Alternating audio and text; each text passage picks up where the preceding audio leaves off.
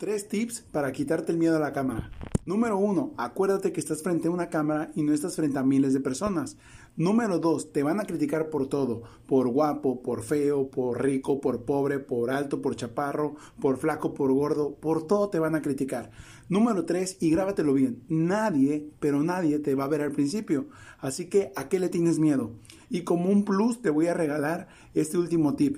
Acuérdate, todos iniciamos frente a la cámara cagándonos de miedo, tartamudeando y grabando el mismo video más de 20 veces. Así que es algo normal que con la práctica hará que te conviertas en un experto. Si quieres seguir aprendiendo más tips como estos, sígueme.